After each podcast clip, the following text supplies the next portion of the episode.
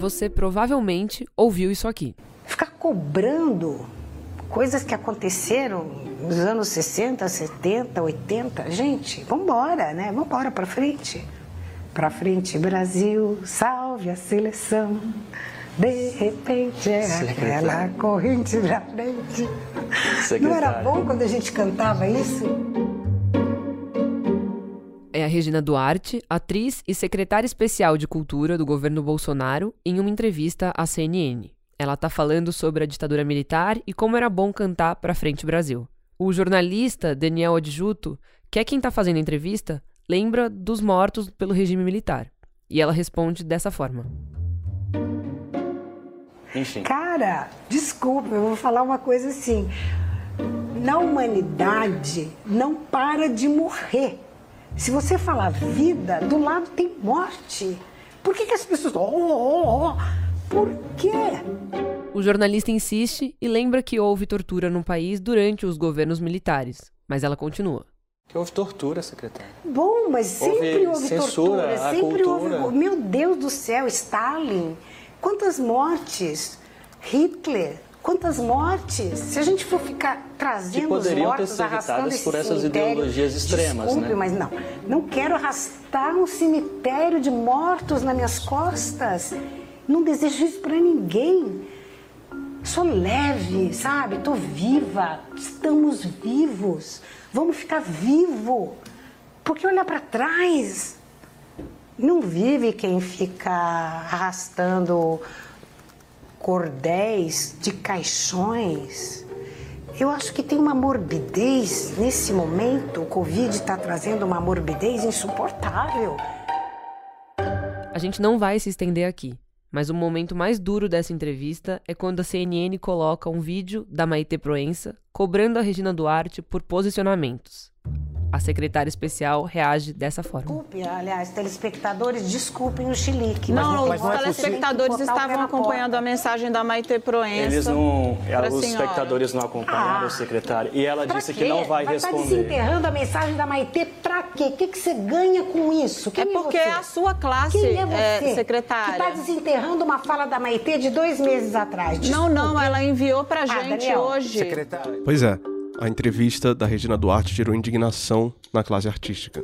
Essa conversa na CNN aconteceu depois de muitas críticas ao fato de ela não ter se manifestado sobre a morte de figuras importantes da cultura brasileira, como Rubem Fonseca e Aldir Blanc, e também dos boatos de que ela seria demitida pelo presidente Jair Bolsonaro. Demissão, não. Não, nada disso. Isso daí é uma narrativa que, que corre lá fora, pelo mundo. As pessoas realmente parece que tem uma certa ansiedade em me ver fora, né? Mas é que essa entrevista traz também um ponto de virada. Ela é a vez em que a Regina Duarte se mostra mais alinhada ideologicamente com o governo Bolsonaro. Afinal, o que ela está fazendo aí é relativizar as mortes e os desaparecimentos políticos durante a ditadura militar. Essa não é a primeira vez que a Regina Duarte se posiciona contra a esquerda. Talvez você lembre, na campanha presidencial de 2002, quando ela apareceu na propaganda do então candidato José Serra para dizer que tinha medo do Lula. Não dá para ir tudo para lata do lixo. Nós temos dois candidatos a presidente. Um eu conheço, é o Serra. É o homem do genérico, do combate à AIDS. O outro, eu achava que conhecia. Mas hoje eu não o conheço mais. Tudo que ele dizia mudou muito. Isso dá medo na gente. Outra coisa que dá medo é a volta da inflação desenfreada. Lembra? 80% ao mês. E você sabe, naquela eleição, quem venceu foi o Lula. Enquanto o PT ia para as cabeças, a Regina Duarte nunca se livrou das críticas por aquele vídeo. A frase "eu tô com medo" virou motivo de piada na esquerda e sinônimo do que os petistas viam como expressão do elitismo mas você deve concordar comigo. O espectro político é amplo e desde 2018 as coisas estão bem diferentes aqui no Brasil. Tem uma distância grande entre a Regina Duarte que apoiou o Serra há quase 20 anos e aquela que agora abraça as bandeiras do bolsonarismo. Mas que trajetória política é essa? Como é o caminho ideológico da Regina Duarte, uma das grandes atrizes de sua geração? E como que ela virou hoje o principal símbolo do conservadorismo dentro da classe artística? É isso que a gente quer responder aqui. Um, dois, três, começou. Tá começando mais um Expresso Ilustrada, o podcast de cultura da Folha, e a gente tem episódios novos todas as quintas, às quatro da tarde. A edição é da Natália Silva. Eu sou a Isabela Menon. Eu sou Maurício Meirelles. Bem-vindo e continue com a gente.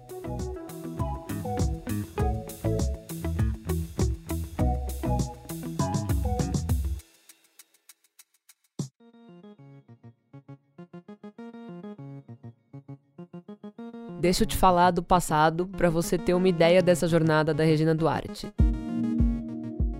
Ela nasceu no interior de São Paulo, em 47.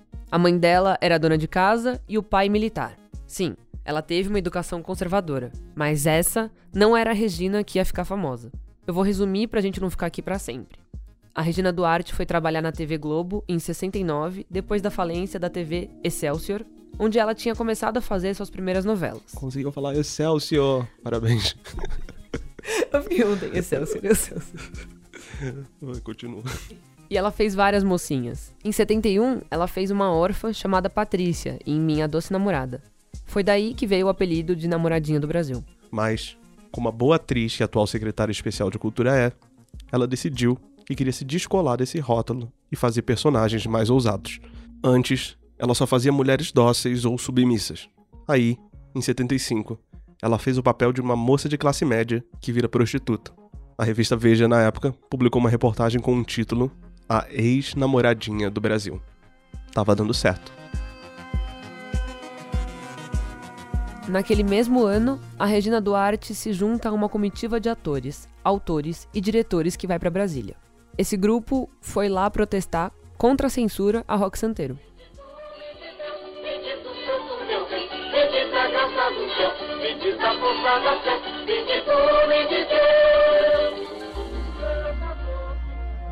Ela não estava no elenco dessa primeira versão, mas ajudou a dar peso a esse protesto. Foi a primeira vez que uma novela pronta para ir ao ar foi censurada. Tá acompanhando? Vamos com calma para você não se perder. Como a Isa falou, a Regina estava trabalhando e muito para se descolar do papel de eterna namoradinha. A virada veio ainda nos anos 70. O marco foi a série Malu Mulher, criada e dirigida pelo Daniel Filho, que estreou em 79. O Congresso Nacional tinha acabado de aprovar o divórcio no país, uma derrota para a ditadura.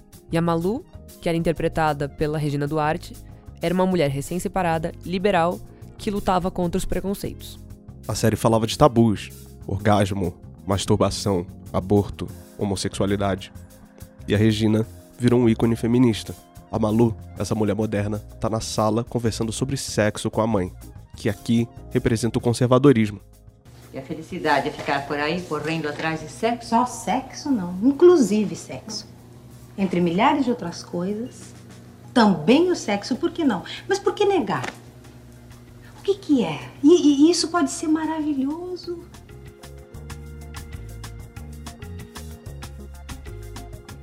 Aí ela vai continuar com um trabalho que poderia ser visto como de esquerda. Com o sucesso da série, a Regina Duarte vai apresentar o programa Mulher 80, em que ela fazia entrevistas com diversas mulheres sobre o papel do feminismo na sociedade. O que é que eu posso estar pensando? pensando nessas coisas sérias que eu tenho pensado ultimamente, os problemas da mulher no nosso tempo, na nossa sociedade, sua luta pela liberdade, pela libertação por um espaço. São coisas importantes para nós mulheres. Logicamente, para os homens também. E ela continua. Lembra que a gente falou de Rock Santedo, censurada pelos militares? A novela tem uma segunda versão, em 85, já na reabertura política, e a Regina, se você é mais velho talvez se lembre, faz a viúva porcina, um dos personagens mais importantes da dramaturgia brasileira. A novela, escrita pelo Dias Gomes e pelo Agnaldo Silva, é uma alegoria contra a ditadura e os salvadores da pátria. Naquele mesmo ano, a atual secretária de Cultura faz campanha para Fernando Henrique Cardoso na prefeitura aqui de São Paulo. E ela defende o voto assim. Eu acho que a gente tem que fazer isso para impedir que as forças da corrupção e da ditadura voltem a se juntar e destruam a nossa frágil democracia. Gente, não vamos nos iludir nesse momento. Votar em Suplicy é ajudar o Jânio. Não vamos também nos esquecer do que aconteceu na Alemanha na década de 30. Os democratas se dividiram e o que, que aconteceu? Hitler subiu ao poder com pouco mais de 30% dos votos. Então esse é um momento onde a gente não pode vacilar. A gente tem que votar em Fernando Henrique para prefeito de São Paulo. Minha gente, votar em Suplicy agora é ajudar o Jânio. Vamos eleger Fernando Henrique. Eu voto nele, você também vota nele e vamos para a vitória. De lá para cá, muita coisa mudou, porque o Brasil mudou também. embora muita gente já chamasse a Regina Duarte de conservadora, ela foi se aproximando mais e mais e mais da direita. Até que a gente chegou aqui. Reprimir criação artística é coisa de ditadura. E preciso falar mais uma coisa: eu não tenho mais medo. Por quê? Estou me colocando aqui porque eu acredito que Bolsonaro é patriota, é um cara do bem, criado no amor à pátria, republicano, que respeita as instituições. Estou votando nele sim. Você pode criticar o meu voto, mas jamais me acusar de omissão. Estou aqui porque acredito.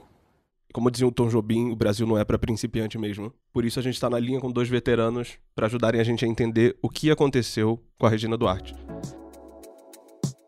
Uma é Laura Matos, colunista da Folha e autora do livro Herói Mutilado, Rock Santeiro e os Bastidores da Censura à TV na Ditadura, da Companhia das Letras. Bem-vinda, Laura, tudo bem? Oi, Maurício, tudo bom? A outra pessoa é o Fábio Zanini, repórter do jornal e autor do blog Saída pela Direita sobre a ascensão dos movimentos conservadores no Brasil e no mundo. Oi, Maurício, oi, Issa, tudo bem? É, queria começar com a Laura, é, bem do princípio. Laura, prim... a minha dúvida que eu tenho, os primeiros papéis dela na TV é... refletem um pouco a educação conservadora que ela teve em casa, aquela coisa do... de uma mulher mais submissa ao homem. Como é que era isso? É, então, Maurício, sim, ela, ela nasceu em Franca, no interior de São Paulo, né? E começou muito cedo na televisão. Ela começou com 15, 16 anos na TV Excelsior. E a, e a teledramaturgia também brasileira estava começando naquele momento, né? Então, o tom da, das, das, telenovelas era um tom mais melodramático, romântico, né? E ela se encaixou perfeitamente nesse papel da heroína doce, é, ingênua, enfim. E, e assim ela seguiu. Ela começou na Globo em 69, ela tinha 22 anos, né?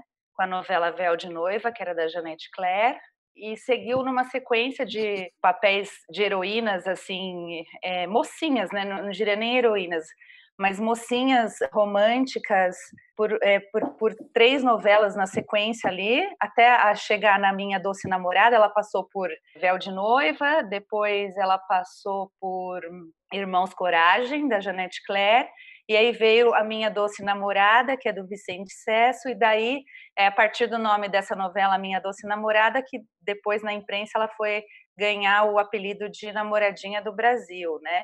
E o que a gente apurou é que, conversando com pessoas que tinham contato com ela nessa época, que o próprio Dias Gomes e a Janete Claire, que, que foram os pilares aí da teledramaturgia, é, na Globo no, e no país, eles comentavam entre eles que ela era uma pessoa muito tradicional, conservadora. Com o primeiro marido, ela tinha esse casamento mais, mais conservador, ela tinha dificuldades assim de ter mais independência, né? né ela teve filho muito nova também e ela vivia assim nessa, nessa é, dificuldade de lidar com, com essa carreira de atriz e com o casamento é, havia uma conexão, sim, entre a personalidade dela e esses primeiros papéis, assim, de, de mocinhas doces e ingênuas.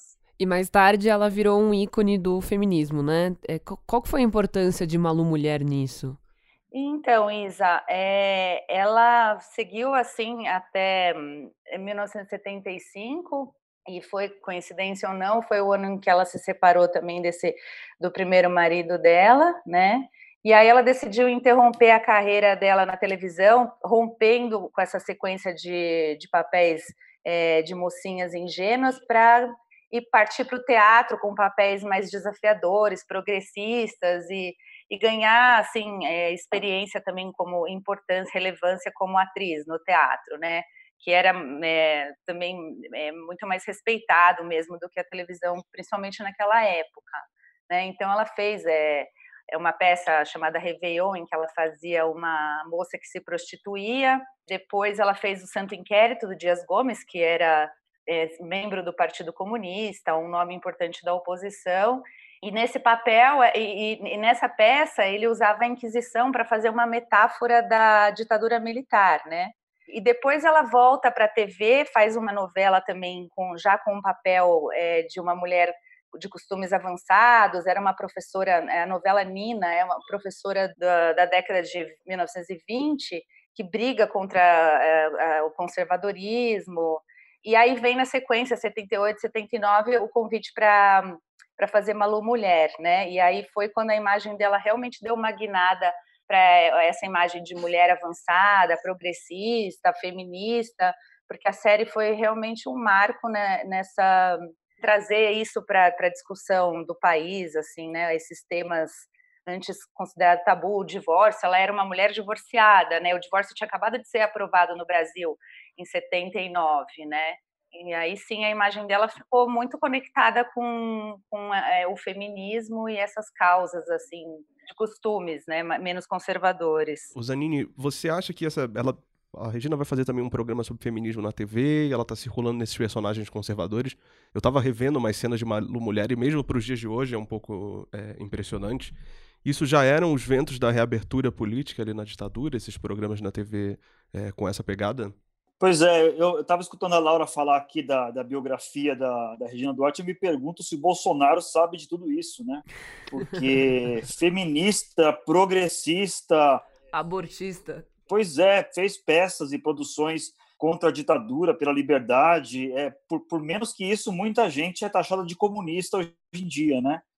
É, é, mas isso mostra como a Regina Duarte é, ela mudou, né? Ela, ela, ela, sofre uma certa metamorfose. E a, e a sua pergunta é muito nessa linha. É, ela cresce muito como atriz na cultura brasileira nessa virada da, da ditadura para a democracia. Primeiro no começo dos anos 70, né? Malu Mulher coincide aí com a anistia, com a legalização dos partidos políticos.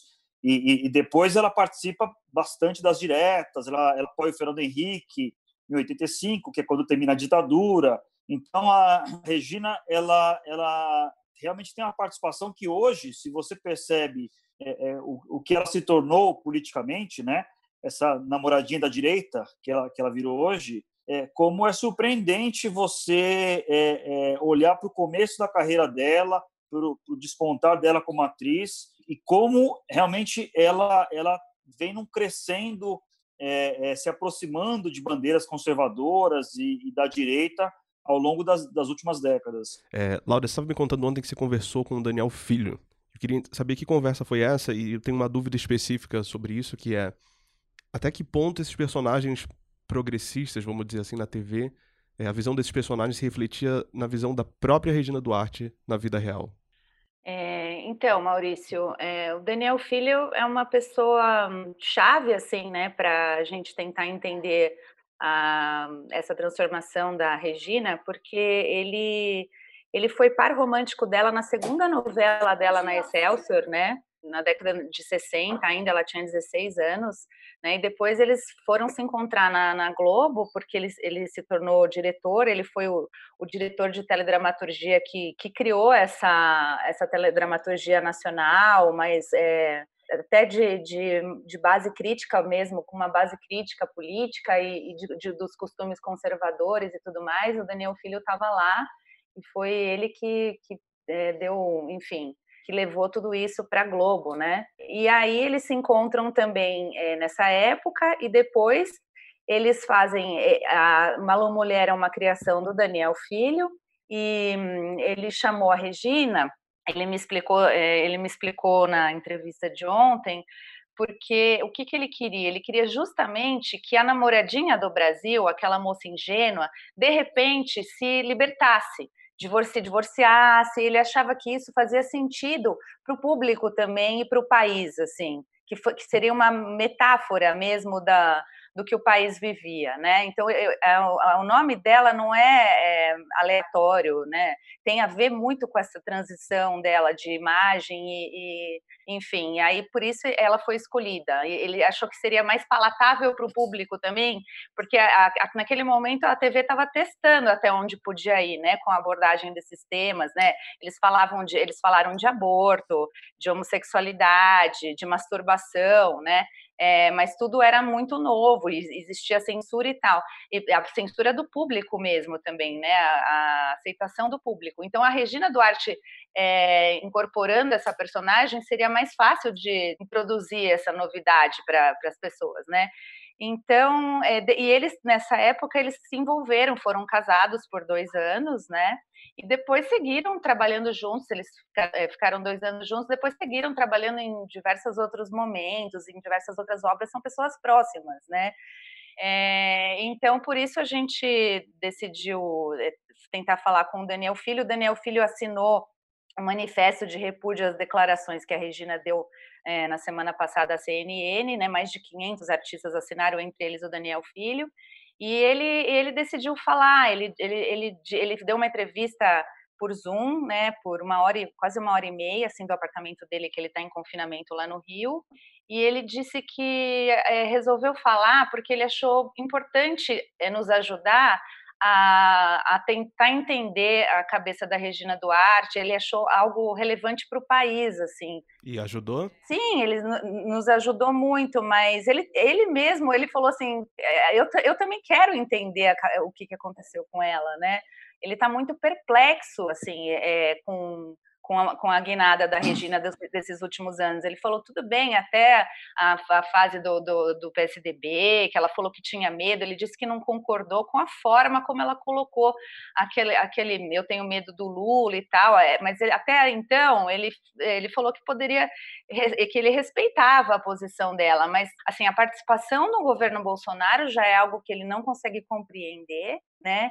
E essa entrevista, então, ele realmente, ele, e assim, ele falou, ele falou coisas muito fortes sobre, sobre ela agora no governo, mas assim, num tom de, de muita perplexidade e tristeza, na verdade, assim, né?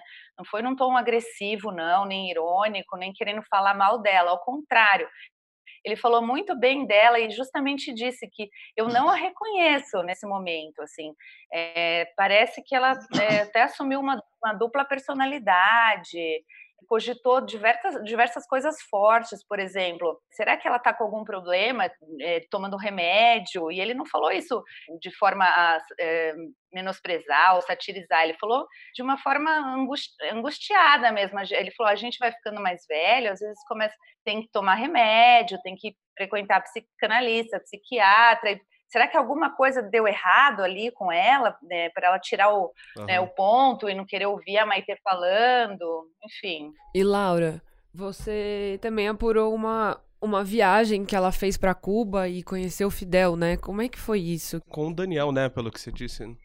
É, então, essa viagem, essa foto circula aí, o pessoal da direita, direita esquerda, né? Que depende de como ela é usada, né?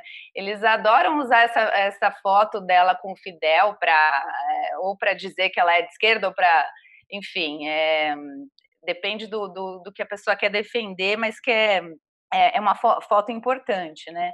É, na história dela.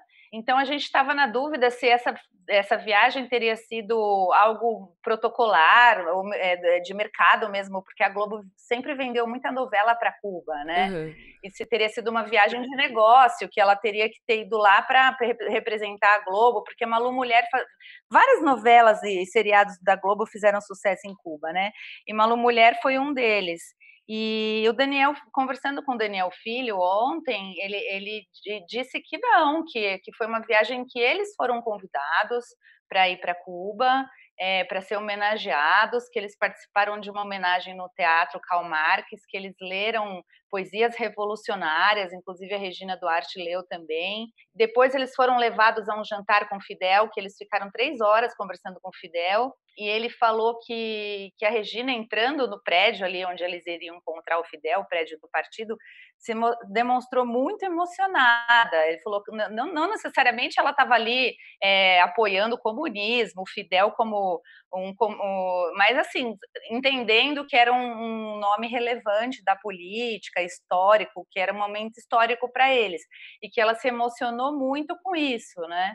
É, foi, foi o depoimento do Daniel ontem para mim. E ele viu essa virada dela de uma jovem conservadora do interior de São Paulo para uma mulher é, diferente. Você estava me contando a história da viagem dos dois a Nova York, quando os filmes pornôs começaram a ser exibidos no, nos cinemas. É, então, eles estavam é, na novela Carinhoso, em 1973, eles estavam, é, foram gravar algumas cenas em Nova York. E essa novela é até é do Lauro César Muniz, que é também membro do Partido Comunista, a gente falou com ele também, né? E então o Daniel contou uma história interessante que o filme pornô estava começando assim nos Estados Unidos, né? Era uma novidade que as pessoas faziam fila na porta do cinema, casais, senhores, enfim, é, para ver aquela novidade, né? E ele foi. E aí ele disse que todo mundo do elenco, acho que era, se eu não me engano, o Erval Rossano, que estava com ela nessa novela, queria ir ver e tal. E ela ficou tentando ver com eles como que ela poderia conversar com o marido dela para que ele autorizasse que ela fosse assistir aos filmes pornôs, entendeu? Então você vê assim essa, esses conflitos que, que são naturais até para uma uma menina de vinte e poucos anos vinda do interior que está né, de repente num universo do meio artístico, onde todo mundo, obviamente, é, é muito menos conservador e de costumes mais avançados e liberais e tudo mais. Né? Uhum. É, Zanini, vamos pular para 85, já que você começou a falar aí, que é o ano em que ela faz campanha para o FHC contra o Jânio e o Eduardo Suplicy. É, aquele vídeo que você me mandou no WhatsApp chama muita atenção, que ela falando em união da, dos democratas, ela cita até o nazismo, né, caso os democratas não se unam. É, quem é a Regina Ali e por que, que ela passa a ser interessante para as campanhas políticas? Bom, a Regina Ali já é talvez a maior atriz do, do país, né? Ok, tirando Fernanda Montenegro, talvez, mas ela já é uma, uma, uma atriz muito famosa. É, ali, 85, é, é Rock Santeiro, né? Ela, faz, ela é a viva porcina naquele momento. Então, ela, a imagem dela era muito disputada na política, em, em campanhas e e tudo mais. É, ali a Regina, ela começa, ela, ela está no meio de uma, uma, relação de apoio político ao Fernando Henrique Cardoso, que durou décadas é, é, e que, pelo que consta, ainda hoje eles têm uma relação razoável, embora já tenham sido muito mais próximos. Aquele momento, é, 85, aquele apoio ao Fernando Henrique, ele é o início do que a gente poderia chamar da fase tucana da Regina Duarte. Ela, ela passa, talvez ali é, 25 anos, é, mais ou menos, ou quase isso, praticamente como uma militante tucana. Ou seja, vamos lembrar que naquele momento o PSDB era quase que considerado a direita brasileira. Né? Hoje a gente dá um pouco de risada ao pensar nisso, mas naquele momento de polarização com o PT, é, governos Fernando Henrique, governos do PT e, e etc., é, o PSDB simboliza o neoliberalismo, a direita, então ela é, é, se converte a, a essa militância tucana. Ela apoia o Fernando Henrique em 85, é, mas como o Fernando Henrique também tem uma, uma, uma militância pela democracia, ela acaba se engajando de uma certa forma, e hoje isso soa muito irônico, né, na defesa da democracia, contra a ditadura, é, é, ela fala contra o nazismo, né, contra o autoritarismo, como você, como você lembrou, o que hoje é, é chega a ser até muito curioso, para dizer o mínimo. E ela vai se crescendo, ela apoia bastante o governo Fernando Henrique, os dois governos Fernando Henrique. É, em 2002, quando José Serra é o candidato do Fernando Henrique a presidente, ela fala a famosa, grava o famoso vídeo dela, eu tô com medo, medo do Lula, medo de perder a estabilidade, e ela segue nessa toada, apoiando o Geraldo Alckmin em 2006, por exemplo, a presidente, e apoiando outros tucanos é, até o começo dessa década atual que nós estamos agora, que está se encerrando, né?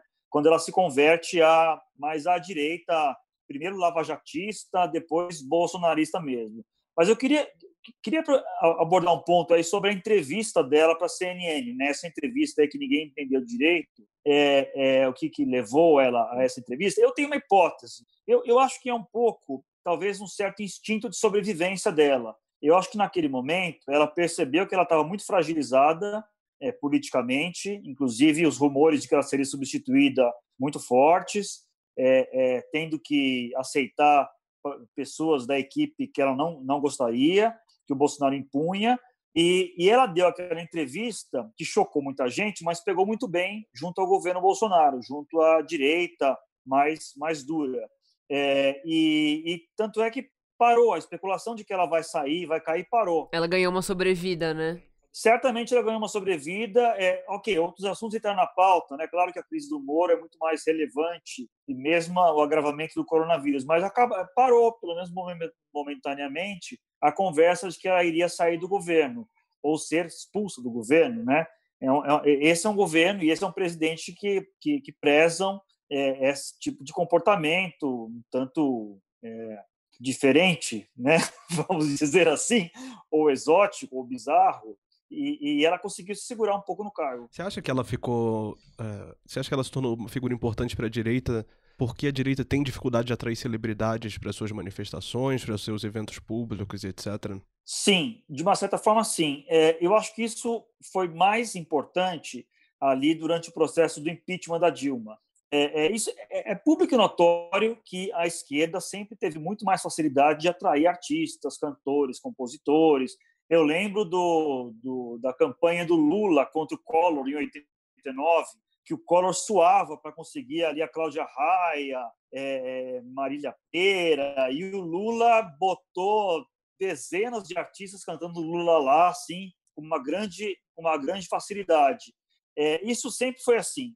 É, quando chega o impeachment, 2014 a 2016, é, isso a, a direita também, de novo, começa a haver uma, uma, uma guerra de, de, por apoios, uma busca, uma caça por apoios de celebridades, que sempre são importantes nesse momento, e a Regina Duarte cai como um presente para a direita, né? esses movimentos pró-impeachment. Não apenas ela, outras figuras aí não tão importantes, né? Márcio Garcia, Marcelo Serrado, e outros, mas a Regina Duarte, claro que é um troféu muito maior, ela é uma pessoa muito mais importante, muito mais representativa. Eu conversei com algumas pessoas que organizaram essas manifestações em 2015 e 2016, e eles diziam que é, é, a Regina aparecia quase que espontaneamente nesses, nesses atos, chegava muitas vezes sem avisar, e a hora que era identificada, eles puxavam ela para o carro de som e ela subia e, e, e falava, é, é, e depois postava. Então foi, ela foi bastante usada, aproveitada, digamos assim, como um, uma espécie de troféu, um símbolo. E depois isso se intensifica em 2018 na campanha do Bolsonaro, que de novo o Bolsonaro tinha muito menos apoio entre artistas do que a esquerda, mas ela foi um apoio importante e culminando em 2019 e 2020, quando aí ela, ela realmente se junta ao governo. Mas, Anine, tem uma coisa da política brasileira aí que é curiosa, que eu não tenho resposta, queria saber seu palpite. É, a Regina começa como uma apoiadora da Lava Jato e do impeachment. É, a gente não sabe, não sabe, eu pelo menos não sabia de forma clara qual é a, inter a interseção entre lavajatismo e bolsonarismo. Agora, com a saída do Moro, a gente imaginou que pudesse haver, haver uma, uma separação de que lado a Regina está sambando dentro dessa, dessa constelação ideológica do governo. Hoje, hoje ela está bolsonarista, né? ela está no governo, embora, se você examinar tudo que ela falou e postou nos últimos dois, três anos, ela tem muitas eh, postagens e frases de apoio ao Moro. Mas isso não é só da Regina, muita gente do bolsonarismo sempre foi muito lavajatista. São, são um pouco dois irmãos siameses, né?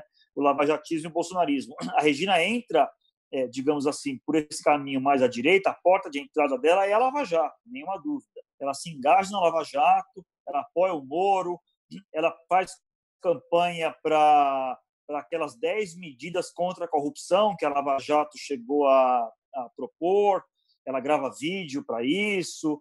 E, e, e, como aconteceu com grande parte da direita, o bolsonarismo é uma consequência do lavajatismo, né? porque o lavajatismo tem uma característica de anti-esquerda né? O, afinal de contas, a Lava Jato que prendeu Lula, Sérgio Moro que prendeu Lula. É, é, a gente tem que entender que a vitória do Bolsonaro elas são duas, dois componentes. Né? Um componente é o conservadorismo, são pessoas realmente ideologicamente de direita, conservadoras e tudo mais, mas também tem um componente muito forte do antipetismo.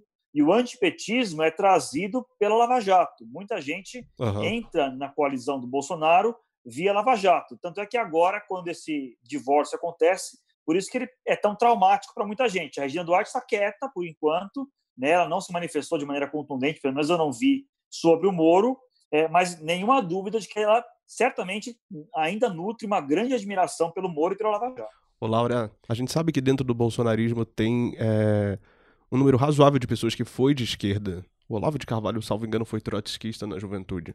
É, e muitas delas foram execradas pela esquerda e, e, guardam um ressentimento e foram, enfim, andando mais e mais para esse é, lado da direita. Quais são os efeitos desse vídeo de 2002 na vida da Regina Duarte? E você acha que a, as críticas duras que ela recebeu e nunca deixou de receber por isso é, acabaram empurrando ela para o bolsonarismo?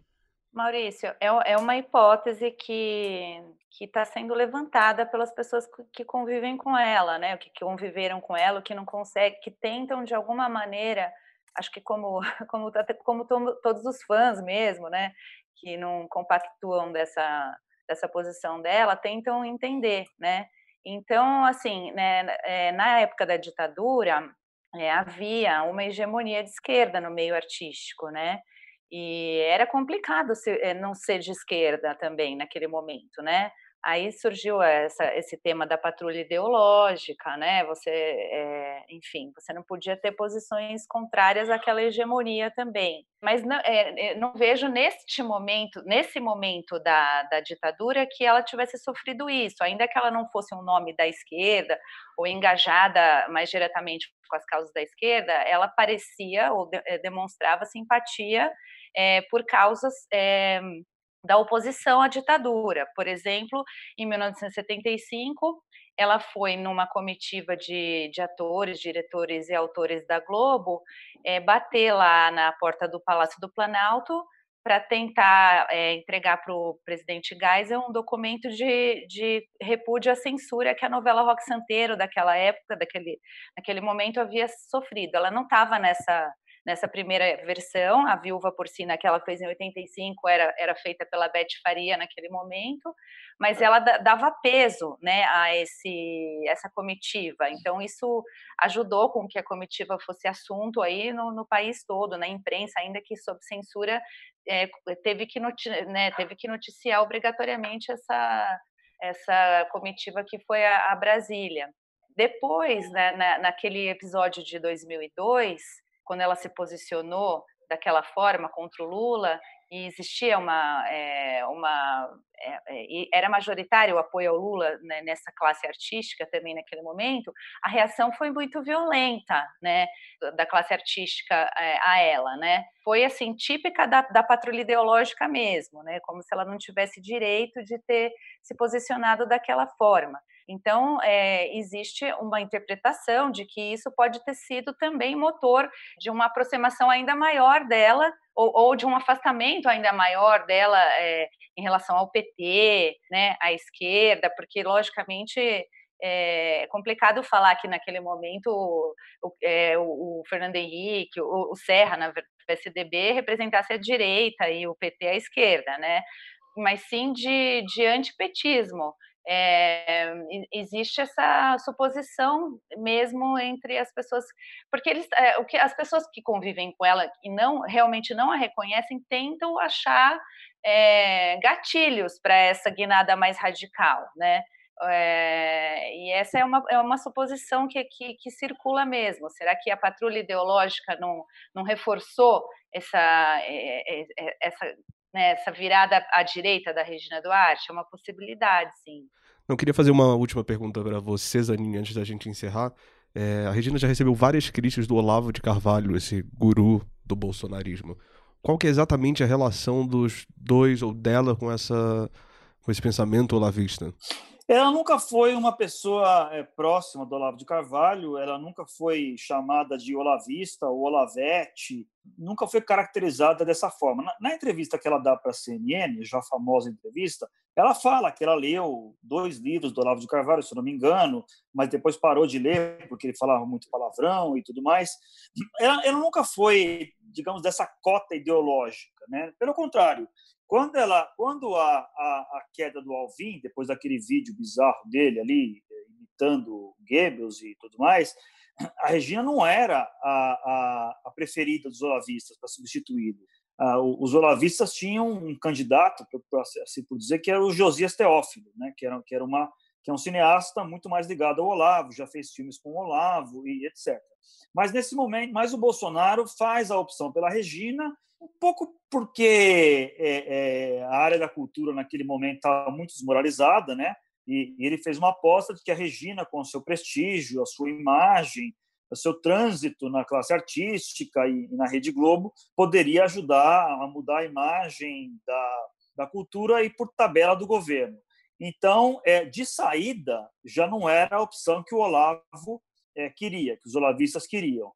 É, isso se agrava quando ela começa a tirar alguns nomes da equipe, que são nomes olavistas, é, é, e nomear outros é, que têm uma, uma característica mais técnica, talvez, é, mas que, por não serem pessoas com credenciais impecáveis de conservadorismo, e talvez até alguns até têm contatos pontuais do passado com esquerda, com, com o centro e progressismo, etc., isso, isso leva à fúria dos olavistas. Né? O Olavo e o seu exército. Né? O Olavo não é apenas.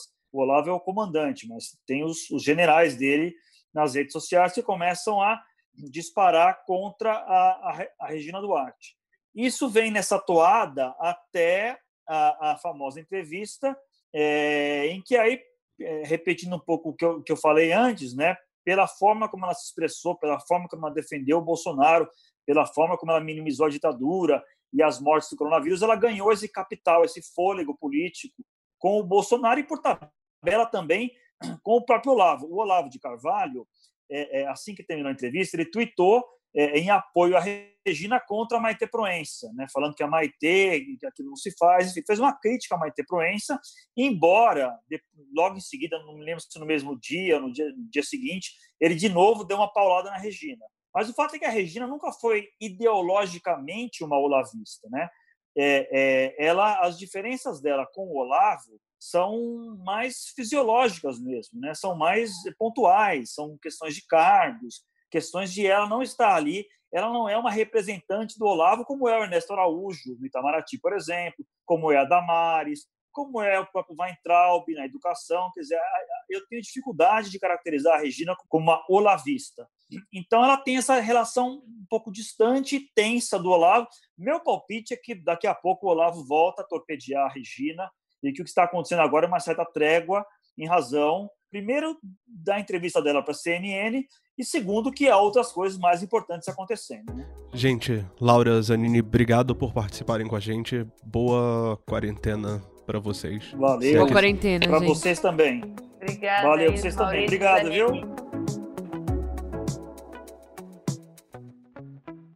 Calma aí, não desliga ainda. Antes de a gente ir embora, as dicas da semana.